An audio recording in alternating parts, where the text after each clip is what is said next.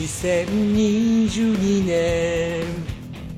最初の配信久々の配信一年何してて知らんけど改めましてお付き合いください。ずっこけラジオ。知らんけど。知らんけど。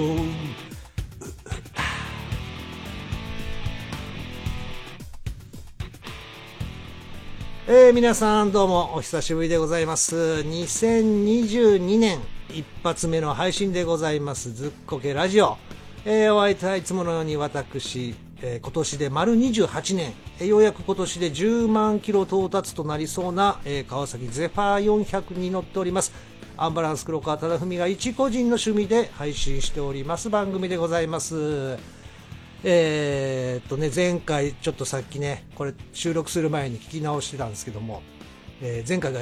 去年の1月26日ということでね、ほぼほぼ1年ぶりということになりました。はい。えー、ね、お、お待たせ、待ってる人おらんか。えー、ということでね、まあ1年空いてしまいましたけども、まあひょっとしたらね、この番組、ここで初めて聞く、このね、えー、久々の配信で、これが1回目っていう方もおられるかと思いますけど、どんな番組かっていうのを、まあ、簡単にというか、えー、ざっくりでございますけどもね、えー、まあ、この番組は私の生活にはなくてはならないバイクを中心にですね、まあ、家庭では夫であり、父であり、そしておじいちゃんにもなりました。まあ、そんな家庭の中でいかに趣味のバイクを楽しむか、楽しんでいるかの記録ですね、この番組は。えー、ですから聞く方によってはあの有益な情報がないかもしれませんけど、まあ、えー、聞き流す程度でいいんでね、えー、まあ、聞いていただければいいかなということですね。そして今年は節目でもございまして、私50歳になる年です。今年の10月にね、えいよいよ50代突入ということで、まあ、そんなおっさんのバイクライフ美貌録ポッドキャスト番組、ずっこけラジオというふうにね、えー説明させていただきます。はい。そういうふうにあの受け取ってください。はい。えー、本当ね、丸々1年ということで、えー、先ほどね、その聞き直したって言いましたけども、まあ前回のね、テンションの低さはもう本当に大反省でございます。うん、まあ引っ越した直後でね、いろいろバタバタもあったりして、そんな中で、あのー、なんとか配信しないとっていう気持ちもあったのと、まあこのコロナのせいでね、家にね、あの、こう、一人で、ゆっくりというか、あの、収録する時間がなかなかなくてですね、前回もあれ、娘がね、家で仕事してる最中にリビングで撮ってたんですよね。えですね、あんまり大きい声出すと、あの、迷惑かかるし、ね、怒られるんで、まあ、それでちょっとあの、トーンを抑え気味の、で、直前まであれ寝てたんですね。えー、で寝起きでしかも嫁帰ってきて、ね、夕食だなんだってなるからその前に取り切らないとっていう感じでちょっとね、えー、テンション上がりきらないままと、えー、録音して、えー、配信したっていうね。ちょっと本当に反省しておりますそこら辺。でまあこの1年なんで空いたのかって言いますとなんかもいきなり言い訳ばっかりになりますけどね。まああの生活環境変わっていろいろそのコロナのせいでね本当のお仕事実の実の、うん、まあ本業ですよね、えー、が、まあほぼほぼなくなって、まあゼロとは言わないですけどもね、えー、まあ生活していくためには稼がないといけないんで、まあ副業といいますか、サブのお仕事の方をちょっとね、ずっとやってまして、ですね、ちょっと休みはね、結構本当疲れて寝てる時も多かったのと、まああと孫が、えー、遊びにね、娘が孫と一緒に来て、まあ、その孫の面倒を見たり本当子守りしたりする時もありましたしね、えー、そういう中でねちょっと配信するのは一旦ちょっと忘れて、まあ、家族との時間も大事にしつつで自分のバイクにね接する時間も大事にしてということでちょっとねポッドキャスト、まあ、おやお休みというかちょっとまあ時が来ればまた配信しようっていう感じやったんですよね。えー、ですので、バイクはしっかり乗ってたし、で、家族の時間も大事にして、えー、ね、えー、それこそ嫁と出かけたりとか、まあ、娘、孫と出かけたりとかのをちょっとね、大事にさせてもらった1年でございました。はい。まあけど本当コロナの、せいで皆さんね、えー、お仕事だ、で学生さんも大変だろうし、いろんな職業、いろんな方にね影響が出ておりますけど、今日もね、げつないことになってましたね、東京でとうとう1万人超えっていうニュースが流れておりましたけど、本当皆さんね、えー、まあ、もう注意してもね、あの感染力が今のオミクロン株強いということでね、あの防ぎようがないっていうか、まあ、難しいでしょうね、えー、とは思うんですけど、できるだけ皆さんね、え感染しないように、えー気をつけていただきたいと思います。はい。まあ久々なんであのちょっとねオープニング曲が変わったりしてますけどもこれちょっとね久々にあのまあいろいろ準備を何日か前から始めたんですけど iPad にこういうオープニングの曲とかいろいろ入れてたのがあこの間引っ張り出して、えー、そのアプリ開いたら音が全部消えてまして、えー、であどうしようと思ってあのもうどこにあるんやって探すことよりももう新しいのを見つけようかなっていう感じでね、えー、オープニング曲これ今流れてるのをまあ、ダウンロードしてとかやっておりました。これねあのまあ、孫が遊びに来たらもう iPad がおもちゃなわけですよ。もういじくりたし、まあ、最初ね YouTube を見せたりしてたんですあの子供が泣き止むようなあの音楽の動画を見せたりしてたんですけどなんかもうそれを操作してる大人を見て、やっぱり見よう見まねでいじくり回すんですよね。で、最初はまあ YouTube の時だけ触ってたのが、パッとあの気づいて、なんかいじくってんなと思ったら、もう YouTube じゃなくて iPad 自体の操作をね、まあ本人まだ分かってないとは思うんですけど、いろいろいじくり回して、あの、何個かアプリも消えてましたしね。えー、ですんで、そういういじくった時に多分、あの曲なんかもね、ひょっとしたら消えて、消してしまったのかなっていうことで、えー、ちょっとね、オープニング曲は変えてみました。けどね、他の、あの結局、後で探したら全部出てきたんですよ。エンディングの曲とかね、アタック音とかあるんで、まあまあ、それは、えー、なんとかなりましたということでございますね。えー、今日も、今日もね、あの、本当は早い時間に録音して、編集したいなと思ってたんですけども、えー、昼ぐらいまでうちの上の娘が寝てまして、なかなか起きてこうへんから、ね、やっぱり寝てる時にリビングで大声、大声ではないですけど、こうやってね、えー、録音始めると、なんかねお、休みの日やのに起こしてしまうのもどうかなと思って、今日ちょっと昼間ね、あのライコランドの方まで、えー、昨日グローブ買ったんですよ。そうそうそう。えー、グローブ買ったんで、なんかそれちょっとね、つけて、あの、ワクワクしながら、初めてのね、あの、おろしたてグローブの感触を、うん、あの、ツイッターにもあげました。あれね、すげえいい買い物やなと思いました。あの本当ね皮の質感いいしはめた感じがねえっ、ー、とほんまに新品って感じ。あの結構前からなんやろ使い込んでもう手になじ馴染んでる感がすごいんですよね、えー、今日もそれで、えー、それねグローブして走ってきましたけどなかなかのいい買い物だったな。でしかもラフランドロードのねグローブなんですけども15%引きで5501円とかやったかな。安いでしょ。でまあそこそこそこそこというかまあ防風防寒のグローブなんで。まあけど1時間ちょいぐらい走ってるとまあちょっと手がね寒さでかじかんでくる感じはありましたよ。全然、えー、値段的に考えればいい買い物したなっていうグローブで。そうそうそれで そう。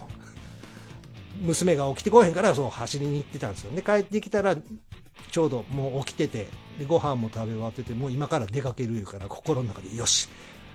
よしやっと録音できる。とガッツポーズをしてね、えー、もう今日のうちになんとか編集してねアップしたいなと思いますけども。さあまあ1年空いてしまったということで、えー、じゃあ今まで何しててんということでね、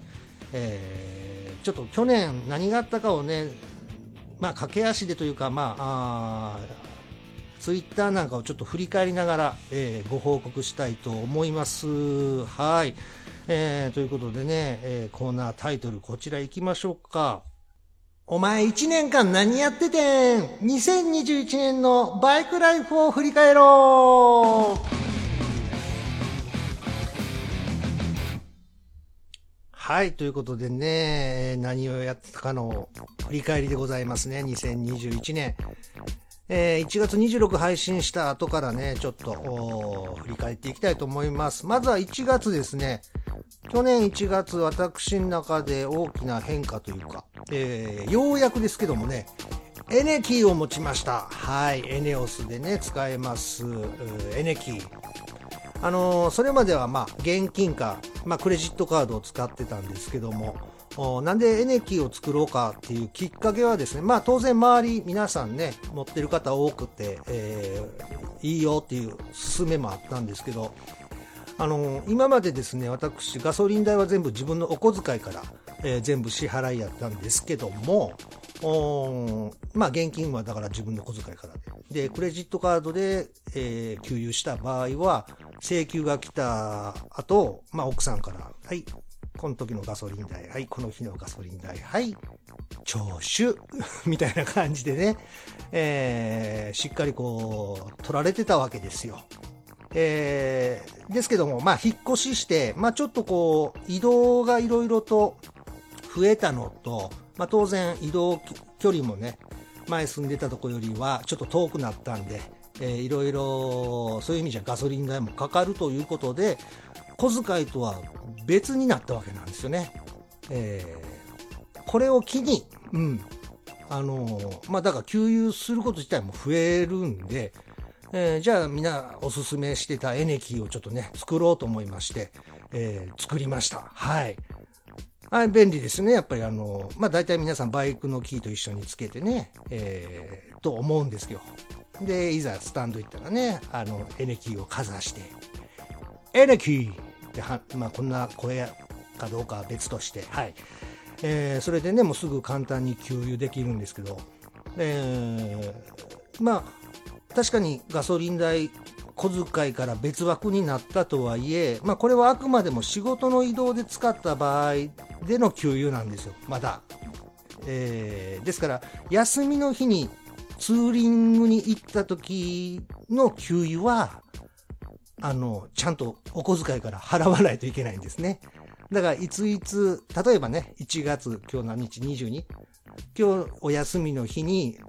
ガソリン入れてますよね。えー、っていうことは、これはあの、お仕事ではなく、プライベート、遊びで給油した分ですから、これはあの、お小遣いから徴収しますっていうやつなんですよ。えー、厳しいですよね。まあまあ、あの、それ以外は、お小遣いとは別枠になったのはありがたいんですけども。ですんで、あの、まあ僕もね、お小遣い制の中からうまくこうやりくりしないといけないんで、えー、まあ、ツーリング行くときにできるだけ給油しないようにと、えー、いうことで、例えばツーリング行く前日までに、とりあえず満タンにはしておくと。しかももう、これでもかっていうギリギリぐらいまでね、えー、これ以上入れて、あの、キャップしたらお前こぼれるんちゃうかっていう、キワッキワのとこまで入れて満タンにしておくんですよ。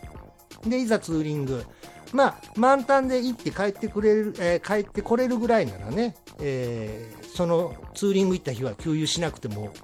いいじゃないですか。それまた別の日に給油すれば大丈夫なんですけども、まあまあ1日で300キロ以上、まあ、えっとね、ゼファー400そうですね、満タンで、まあ、203、40キロぐらいまでは、まあ、リザーブ切り替えなくても走れれるかなっていう感じなんですけど、ですんで、それ以上走るとなると、一回給油して、帰ってこないといけないと。えー、ですんで、その時も、ツーリングの日に入れると、ね、後で小遣いから徴収されるんで、最低限の給油だけして帰ってくるようにしてるわけです。だから例えばもう、あ、もうそろそろギリギリ給油しないと。で、こっから家まで帰るのにあと何キロ。えー、ということは逆算して何リッターあればなんとかギリギリ帰れるなという。できるだけ少なくして後から徴収される金額をね、えー、減らすという、そういう計算のもとで、えー、やりくりしているということですね。えー、まあこれ多分き、あの、奥さんは聞かないんで多分大丈夫やと思うんですけど。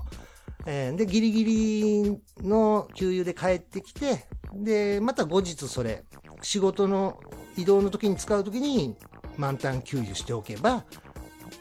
免れるっていうね、そういうことやっておりますよ。こまごまと。ね大変だよ、こっちは。えー、で、まあね、エネキーの利点っていうのは本当そのカード出さなくても、現金出さなくても、まあだから財布をいちいちこう出さなくてもっていう利点があると僕は思ってたんですけど、いざ使い始めると、やっぱり財布出しますね、あれね。というのも、まあ今の最近のガソリンスタンドはそうやと思うんですけど、給油した後にレシート出てきたら、次回給油の時の5円割引とか3円割引みたいなバーコードついてきません？僕入れるとこは今そうなんですよ。ですんで、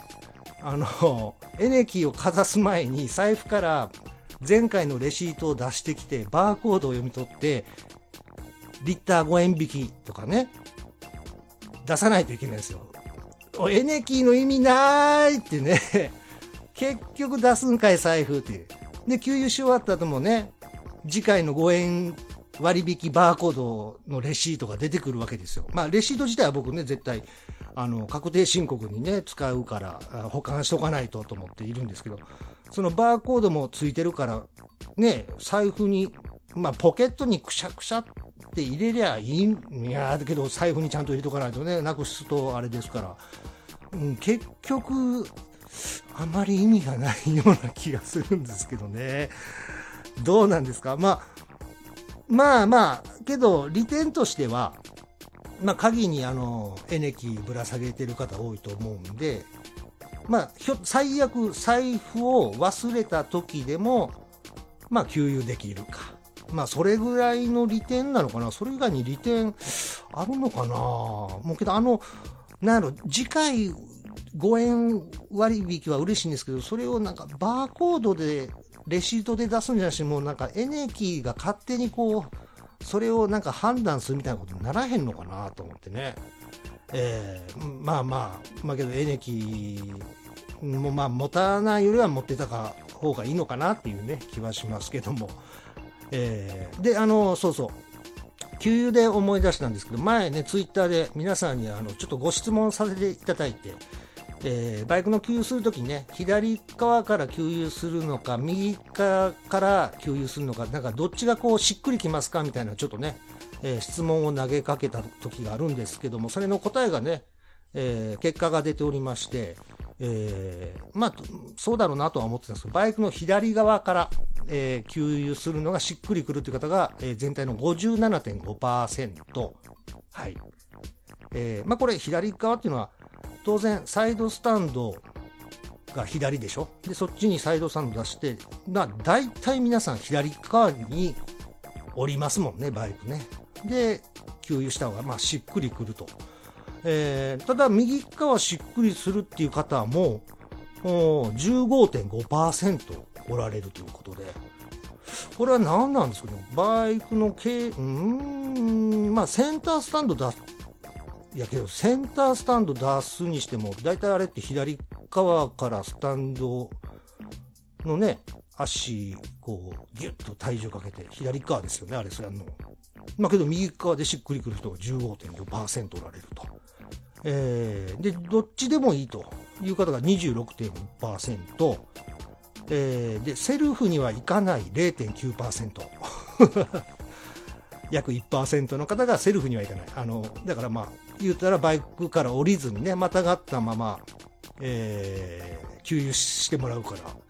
ていう方もおられるということでね、ちょっとね、えー、これ右側しっくりくるっていう方は15.5、これね、いろいろ、そうやね、聞いとけば、まあ多分変えてくれてたとは思うんですけどね、今ちょっと、そうそう、数字だけこれね、メモってたんで、ごめんなさい。えー、というね、結果が出ておりました。はい。っていうことでございますね。1月はこんな感じで。ああと、そう、引っ越した後やったんでね、これでもかっていうぐらい、もう、IKEA に行きまくってましたね。まあ、あの、IKEA が、そうですね、片道、まあ、20分ぐらいで行ける距離に、まあ、引っ越ししたんで、いろいろ家具だとか小物必要なもんね、新しい新居で。っていうのをね、しょっちゅう IKEA に行ってましたね。多分ね、引っ越しして1ヶ月2ヶ月の間に5、6回行ってますよね。もう、なんやったら最後の方別に買うもん特にないけど、とりあえずホットドッグ食いに行くかみたいな感じでね、バイク乗って、プラーっとまあ、プチツーリングじゃないですけどね、近所回りしてるっていう感じで、えー、1月はそういう風にしてましたね。えー、はい。そして2月、2月はですね、確定申告がまあ3月の14日までとか、そんなんでしたっけ。僕はまあ、ちょっと今回は早めに、もう2月早々にね、確定申告の紙が届いてたんで、で、まあ、このコロナのあれでね、その税務署に持っていくよりかは、その、e-tax でしたっけ？ネットからできるっていうのでね、最初それでやろうと思ったんですけど、なんか設定とか、なんか、いろんな入れるのがね、あの挑戦しようとしたんですけど、もう途中でいいってなって、もう書いた方が早いと思って、もう書き上げて、2月の、もう結構早い段階で持っていきましたね。まあ、あの、多分ね、去年、えっと、ツイキャスで多分話したと思うんですけども、確定申告、だから去年の確定申告はその前の年、2020年の、まあ、収入の申告ですよね、えー、なんですけども、やっぱコロナの影響で、本業であるね、芸能のお仕事、えー、私、太田プロダクションにね、所属しておりますけど、そ、そこから送られてきた源泉徴収を見てびっくりしましたね。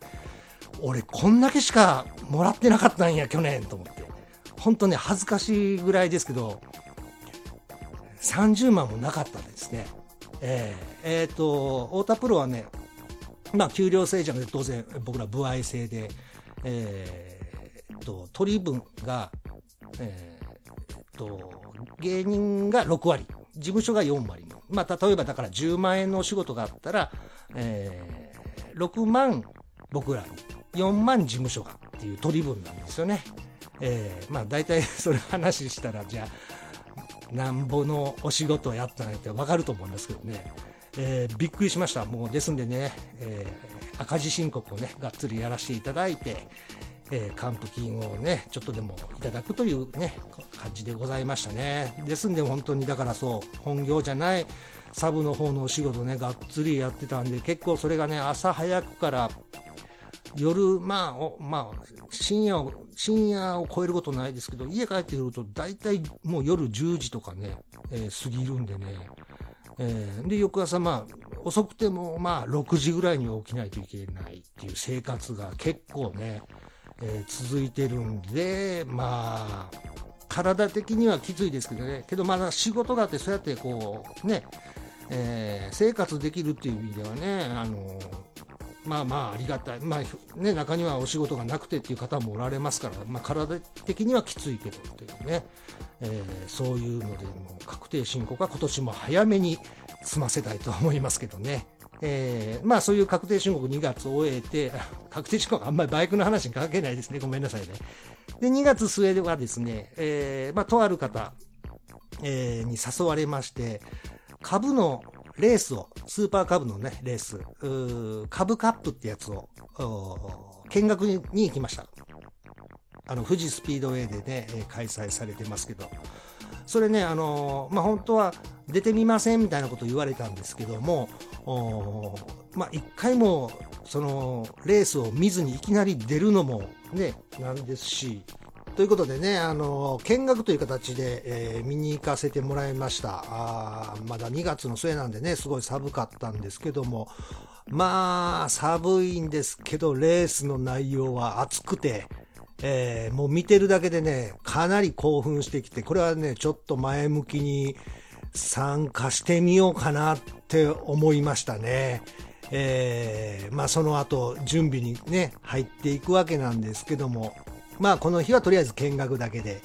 えー、結構ね、激アツでしたね。はい。あの、なんか昔のこう、血が騒ぐじゃないですけどね、レーシングスーツまた着たいなって思いましたね。はい。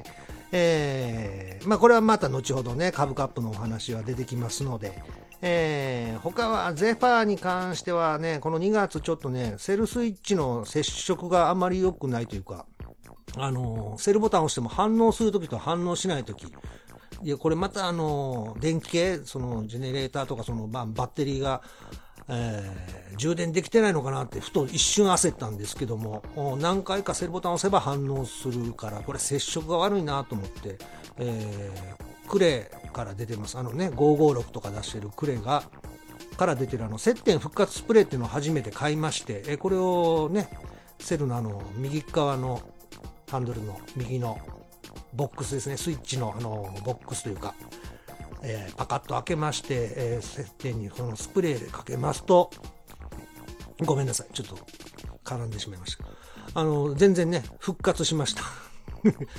商品名の通りですね。接点復活スプレー。もうすごいわかりやすい、えー、スプレーですね。556もなんかこういう感じでね、わかりやすく名前変えてもいいんじゃないですか？556じゃなくてなんかこう、よく滑る。滑るはあかんか。よく、ま、回る。スルスルする。チュルチュルする。まあ、何でもいいんですけど、ね、これ分かりやすい商品名ですよね。接点復活スプレー。で、ついでにあの、左側の方のスイッチ、だからウインカーとかね、えー、ある方、あっちもね、やったんですよ。ウインカーの方吹きかけたら、ウインカーもね、あの、右左の切り替えというか、出すやつも軽くなって、で、プッシュキャンセルじゃないですか。出した後ね、ウインカー右左出した後、プッシュでキャンセルする。あれのね、プッシュキャンセルの感触もすごい軽くなって、えー、気持ちよかったですね。はい。ただ、あのー、サイズ的にスプレー、あれ何、何ミリリッターぐらいのやつ？まあ、よくある普通のサイズのスプレーですよね。これ多分、俺死ぬまでに使い切られへんなっていう量ですよね。あれもうちょいちっちゃいのもあったのかなもうとりあえず目についたもんすぐ買ったんですけどもあのサイズは多分僕死ぬまで使い切れないなっていう量でしたねはいそれが2月でございましたで3月はですねえー、タククロさん、あのー、バイク系のね、バイクのポッドキャストやられてます。バイクの輪のタククロさんとツイキャスをやらせていただきました。えー、これもね、えー、ツイキャス家で、まあ言ったらね、離れた同士がネットでリモート、リモートっていいのかな？やったんですけどね、やっぱりリモート難しい。これはちょっとね、僕もやってて反省、えー、でしたね。こう、やりとりがね、やっぱりこう、ちょっとこう、タイムラグみたいなのができたりして、なんかこう、自分の中では、ああ、なんか噛み合ってないなっていうのをちょっと感じてしまったんでね、えー、これまた機会ありましたら、ぜひ、タククロさん声かけていただければ、またぜひやりたいなと、えー、思っておりますね。はい。えー、で、3月はですね、その後、末ぐらいに、まあ、ちょこちょこね、バイクにはずっと乗ってましたけど、えー、ちょっとツーリングにちゃんと行こう。まあ、日帰りですけどね、3月の末に、多分、えー、2021年初ツーリング、自分の中ではね、えー、群馬の方まで、えー、ちょっと走りに行きまして、えー、まあ、なんやろ、まだ寒いんでね、こう、山道だ、峠だなんだ、そういうのはあれだから、とりあえずあったかいもん食べに行こうツーリングということで、えー、群馬の長井食堂さん、もつ、もつでね、有名な、長井食堂さんにもつ定食を食べに行こうということでね、一人でプラーっと行ってまいりました。はい。で、一人でね、食って、もつ美味しかったって帰ってきても、えー、家族からブーブー言われるんで、お土産をね、ちゃんともつ、もつの袋に入った、ああれ冷凍やったっけな？冷多分冷凍やとか。2袋ぐらい買って帰ってきましたね。で、夜はまたもつを食べる。家族と共に。だけど家族もあの、好評でしたね。美味しい美味しいっつってね。あっという間になくなりました。2袋が。はい。だから、3、去年も3月、今年も3月ぐらいからじゃあ、多分ちょっとね、ツーリングには行けるのかなとは思ってます今年けどちょっと寒いですもんね。雪ももう何回か、あまあ、都内とかは1回か、積もったのはね。けど、これ週明け、なんか1月の24とか5もなんか、首都圏降るかもみたいな話になってますからね。ちょっと去年とはまたちょっと若干寒さが違うような気はしますね。はい。えー、で、4月。4月は特になんかね、うーん、ツイッター振り返っても特になんか残ってるもんがない。ただ、うーん、ビール関係、スーパードライがあの生ジョッキ缶ってやつね、えー、上蓋全体がこうパカッと開いて、えー、泡がモコモコって出てきてね、えー、飲めるってやつ。うん、それが発売が去年の4月やったんですだから多分、花見シーズン狙って出したんでしょうかね。えー、それを飲んでましたけども、あれが意外とね、難しかったですよね、温度。あの、しっかり決められた温度で冷やしておかないと、開けた時に泡が溢れるか、で全く泡が出ないかみたいな感じで、えー、しかもあれ、ちょっと若干量少ないんですよね。普通の、サイズで 350ml じゃないですか。あの生ジョッキ缶は 340ml ってちょっと 10ml 損してるっていう気分になった、なりません？皆さん。まあ、10ml ぐらいいいかっていう方の方が多いか。っていうかまあけどこれ発売直後ね、あの、すごい売れ行きで、えー、すぐに店舗からなくなって生産追いつきませんっていうね、よくあるパターンになりまして、えー、僕は別に、うん、生ジョッキ缶、特にこれいいなとは思わなかったですよね。気軽に飲めないですもんね。外とかで、例えば、温度管理ね、で、あの、外に持って飲む時なんかできないわけじゃないですか。あれはもう家でちゃんとした温度に冷やしてしか飲めないなっていうのがあったから、いや、普通のスーパードライでいいんじゃないかなっていうね、気はしましたけども。はい。4月はその、ビールの件しかないです。はい。さあ、そして、5月。5月になったらもうね、ゴールデンウィークで、えー、暖かくなってきてっていう時期でございますけども、ようやく私、ゼファー400のえー、サスですね、えー、リアサス、オーリンズのサスをオーバーホールに出しました。はい。えー、多分ね、15年以上。あ、けどね、結婚した直後、結婚前後ぐらいかな、にオーリンズ買ってつけてたんで、下手したら20年近く、うん、オーバーホールしてなかったんで ようやくオーバーホールに出すと。ただもう一つの選択肢としては、もう新しいサスを買おうかなっていうのがあったんですよ。ただ、オーリンズは高いんで、えー、とはいえね、安物も嫌やなと思って、YSS っていう、あれ、タイかなんかでしたっけね、生産国、会社が。そこから出ているのが結構ね、レースでも使われてて、え、品質もいいっていうことで、オーバーホールもそれできるしっていうので、えー、それを買って、で、オーリンズをヤフオクとかで売れば、まあ、ね、ちょっと安くでいけるかなと思ったんですけども、ちなみに YSS の Z シリーズってやつかなが8万8000円。確か。あー、なんで。で、オーリンズのオーバーホールが3万からまあ、だいたい4万ぐらいかなっていうことで、まあ、よ、例えばまあ、オーリンズ何ぼで売れるんかな、ヤフオク。例えば4万とかで売れたら、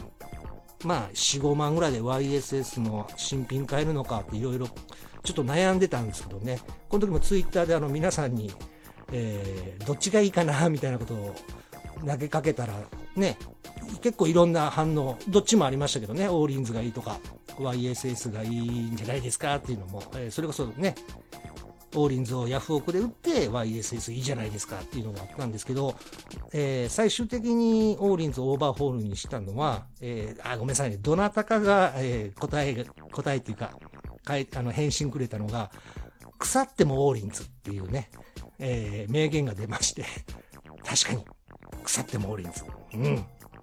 っぱりオーリンズというネーミングは、ネームバリュー、ネームはすごいですよね。うん。やっぱりオーリンズでいいやってそこで納得してね、オーバーホール出しました。結局、けど、うん、4万ちょいぐらいかな、えー、で、戻ってきまして、えー、オーバーホール出してる間は、あの、汎用品、えー、ゼファーですから、340ミリかなぐらいの長さのやつを、あの、ヤフオクで、一応それ新品っていう。けど、超安も5、6千円やったかな。あで、一応そのオーバーホールは出してる間つけてたんですけども、まあ、クソですね。ひどいひどい。なんかね、これ本当にオイル入ってんのかなっていう感じの動きで、まあ、なの、底付きというかもう、ちょっとした段差でもなんかね、ガツンガツンってね、振動がすごいんですよ。もう腰とかお尻、やばいなっていうぐらい、うん、やっぱりね、さすは、あの、そこそこ、あの、まあ、めちゃくちゃ高価なもんは当然いいのは分かってるんですけど、そこそこぐらい以上のもんつけないとやっぱりダメだなってね、改めて思いました。はい。まあ一応それまたね、なんかオーバーホール出すとき用に、一応その、えー、クソサスは置いてますけども、あれはひどいですね。ほんとね、えぐい。ほんと腰やるんちゃうかなっていうぐらいでしたね。はい。まあまあ、えー、サスオーバーホールでリフレッシュいたしました。はい。そして、えー、そのサスオーバーホール終わった後、いよいよですね、さっき言ってましたあのね、えー、株カップ見に行った後、ちょっと自分の中の、こう、興奮して、レーシングスーツっていうのでね、川つなぎを買いました。30年ぶりにね、えー、買いましたよ。えー、これね、だから2月の末見に行ったとか、ずっとね、ヤフオクとか、メルカリとかでいろいろ、まあ当然新品なんか買えないですよ。ええー、なんでね、いろいろ探してたんですけども、久々すぎて、どういうメーカーがあるのか、まあ、よく目にするロゴのね、まあ、例えば、まあ、有名なところ、ダイネーゼとか、あー、なんだ？それこ、ベリックか。とか、まあ、そういうのはよく見て分かってますけども、まあ、アルアルパインスターズとか、まあ、ね、あるじゃないですか。まあ、けどね、ダイネーゼだ、アルパインスターズは、中古でもやっぱり高い。あの、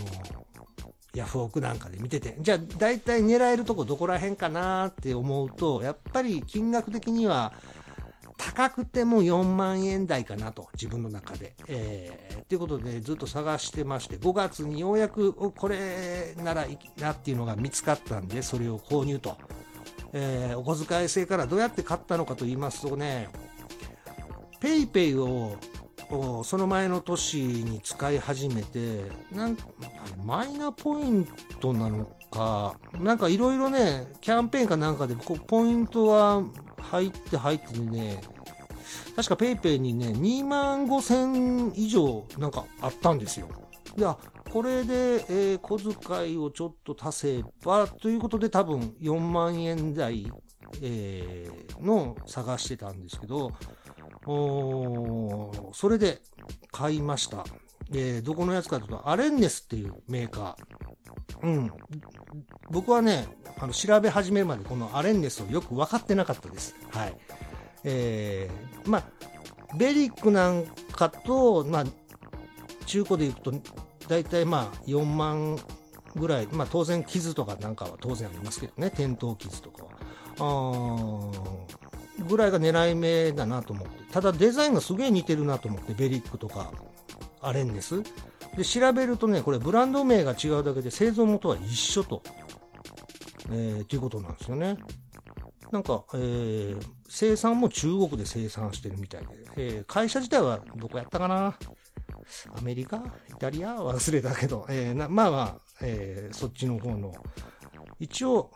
会社ということでね。あと、マディフっていうのもある。ちょっとこれまだわかんない。マディフっていうのも同じ、その、製造元らしいですね。はい。それをね、3万円台、4万いかなかったのも3万円台でね、えっ、ー、と、落札できましたね。えー、で、届いて、えー、いざ来てみたら、あ、ブーツがいるっていうのもね、すっかり忘れてまして、ブーツは後から、その後に、また探し始めて、これ2万しなかったぐらいかな。ブブーツはベリック。だから、あのー、ブランドはアレンネスとベリック違うけど、製造元が一緒なんで、大体デザインで色使いが一緒なんですよね。えー、黒べ、黒白に差し色でこう、蛍光イエローが入ってるんですけども、ブーツもそのベリックの黒白に黄色のね、蛍光イエローの差し色が入ってるやつがあったんで、もうそれにしました。え、ですんで、つなぎとブーツ合わせて、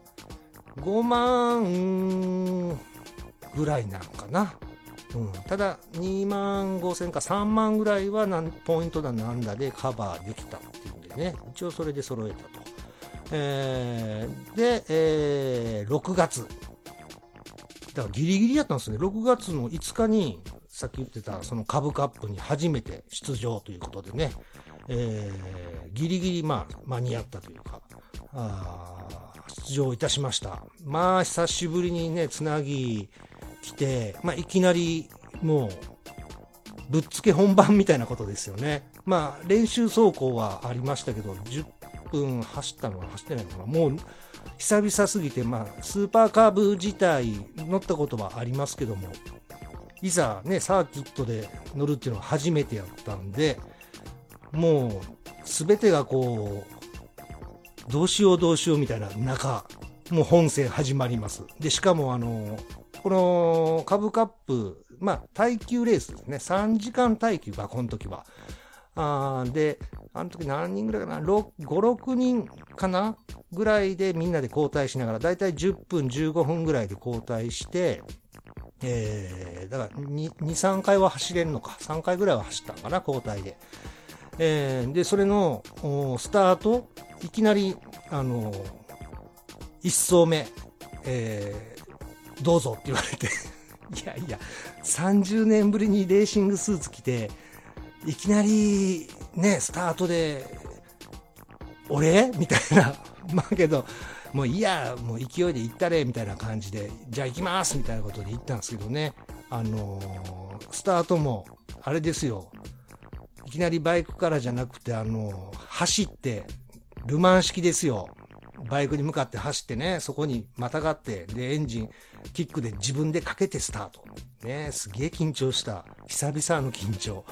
まず、走、ね、そ、バイクに走に、走っていくまでにこけないかとかいう不安もありましたけど、キック一発でかかんのかなっていうね、えー、不安もありましたけど、一発でかかってね、なんとかスタートはできましたけども、まあ、もう必死ですよね。周りと、こう、結構ね、まあ、バチバチのバトルっていうわけじゃないですけども、あの、いろんなクラス分けでね、9クラスに分かれてるんですよ。で、僕が出たのは、まあそのクラス分けが、まあ、ビジネスバイクですからね、スーパーカブ。そういう、例えばラーメン屋とか新聞屋とか、寿司屋とか、蕎麦屋とかっていうクラスで9つ分かれてるんですけども、えー、僕が出させてもらったユミックスレーシングさんというのは寿司屋クラスで、これ一番、まあ言ったらオーソドックスだというか、一番、えー、まあ、下のクラスというか、あの、排気量だなんだでいくとね、えー、寿司屋っていうのは、4サイクルの 60cc 以下のノーマルエンジンっていうやつなんですよ。他はどんなんがあるかというと、まあ、全部紹介するのはあれですけども、おと新聞屋だと2サイクル 50cc 以下のノーマルエンジン。2サイクルの 50cc、まずスーパーカブじゃないかっていう、じゃないやろって皆さん思うと思うんですけど、あまあスーパーカブ、ホンダのスーパーカブ、スーカブカップとは言ってるけど、一応ビジネスモデル、だからスズキからあのね、バーディー、カブのようなね、バイク。えー、バーディー、昔ツーストのバーディーとかありましたから、多分そういうのも参加できるように、ビジネスバイクが参加できるレースですね。その総称がまあカブカップっていうことなんですけどね。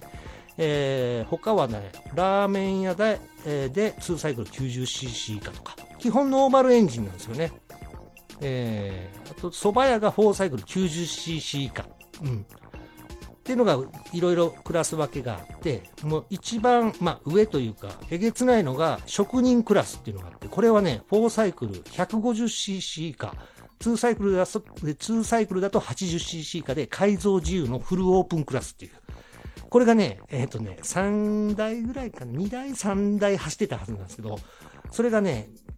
9つのクラスが、混走ですよ。一緒に走るんで、あの、えげつないぐらいね、職人クラスは爆音とともに後ろから迫ってきて、あっという間に抜いていくっていうね。えー、だから結構そういう恐怖感もありながらのレースでしたね。えー、だから僕もまあ久々で、まあ最後、3回目か。一番最後の走行の時はもうちょっとね、えー、気持ちも楽になって、よし、行くぞみたいな感じで言ったら2回ぐらい転倒しましたけどね。えー、まあまあけど楽しかったです。えー、結構けど体力はね、使いますね。久々やったのもあったんでね。えー、楽しかったです。はい。さあ、そんな6月、えー、株カップ初めて出場して、その後ですね、ゼファーの方は、えー、まあ、その前の年、ちょっと、前回も言ったんかな、ちょっといろいろゼファーをできたらノーマルにちょっとずつ戻したいなっていうのがあったんですけども、この6月でね、オイルクーラーを純正のオリジナルのオイルクーラーに戻しました。それまであの、車外のなんかサーモスタットがついたサイド回し、サイドホースね、エンジンの周りにホース回しっていうのをつけてたんですけども、それをね、純正に戻しました。オイル交換もちょうどね、タイミング的にやったんで。で、ね、あれ、そう、掃除というか、バイク洗うときにね、バイク、エンジンの周りこう、ホースが、まあ、ぐるっと回してるんですけど、邪魔なんですよね、正直ね。洗車するとき、あれが あの、エンジンの空冷のね、ゼファー、フィンをこう、洗いたいなと思ってもね、ちょっとホースをこう、持ち上げたり、ちょっと下げたりしてっていうのがね、めんどくせえと思って、もうそれもあったし、うん、なんか、ね、オリジナルに戻したいなっていうのもあったんで、えー、純正のオイルクーラーは手元に置いてあったんで、えー、それをね、変えました。で、このオイルクーラーは、社外のオイルクーラーはヤフオクに出して、いくらで売れたかな？多分3万ぐらいで売れたのかな、えー、ですんで、えー、その後の、まあ、レースに出場する方の資金に回すということでね、えー、やらせていただきました。はい。えー、ざっとこれが、だから6月前半ですね。ちょっと時間の方がもう結構来たんで、今日はこの辺でということでよろしいでしょうか皆さんごめんなさいね。結構言っちゃいましたけども。えー、ということでね。さあ、えー、じゃあ次回ちょっと後半7月からをご紹介していきたいと思いますんで、皆さんまたね、ぜひ聞いていただきたいなと思います。で、まあね、今年一発目ということで、えー、まあ、仕切り直しということでやらせていただきたいなということで、えー、皆さんからのちょっとね、お便りなんかもちょっと応募したいと思います。えー、基本的には、ツイッターで、うん、ツイッターのダイレクトメールでください。えー、私、アンバランス黒川忠文で検索するとツイッターありますので、そちらの方から、えー、いただければでなんかこうやっぱりね何でもいいんでくださいっつってもなかなか出しづらいと思うんでちょっとお題の方を出したいと思います、えー、まあ、今回仕切り直しの1年ぶりの配信ということで皆さんの今年2022年これ挑戦しますっていうお題でちょっとお便りいただけたらなと、え、思っております。はい、えー、今年初めてレースにね出場しますとか今年うーん SSTR 挑戦しますとか、うん、今年2022年に、えー、最後のバイクを買いますとかね、えー、とか何でもいいです。だからバイクにまつわらなくてもいいですし、今年もう不倫やめますとかでもいいんで、えー、なんかそういうね、えー、お便りを、えー、ツイッターの DM からいただければなと思います。で、ご紹介させていただいた方にはですね、ずっこけの、ずっこけラジオのステッカーを差し上げます。えー、まあ、ご紹介した後にね、ちょっとご住所、お名前聞かせていただ、教えていただいて、郵送にて送りたいと思います。ステッカーはね、これ、えっ、と、番組当初に作った黒ベースのずっこけのロゴのやつ。うん、これと、あの、去年ちょっと作りました、ずっこけネ用ステッカー。お守りステッカーですね。ずっこけねえよステッカー。これを2枚セットでお送りしたいと思います。はい。で、あのー、黒ベースの方のずっこけステッカーは、えー、防水ではありませんので、濡れると、あのー、ふやけてきます。剥がれます。はい。ただ、あの、去年作ったお守りステッカー、ずっこけねえよステッカーは、これは防水加工というか、えー、ちゃんとしたやつなんで、これはまあバイクに貼っていただいたりね、僕もヘルメットに貼ったりしておりますけども、これを2枚セットで、えー、お送りしますんで、皆さんぜひ、えー、Twitter の方の DM でアンバランス黒川忠文の方に送っていただければと思います。お題が2022年、えー、これ挑戦します。初めて何々します。みたいな感じのをね、送っていただければと思います。はい。さあ、それではね、えー、次回7月からのちょっとね、後半2021年何やってたかっていうのをね、ご報告したいと思います。えー、ということで皆さんお付き合いありがとうございます。では次回の配信までバイバーイ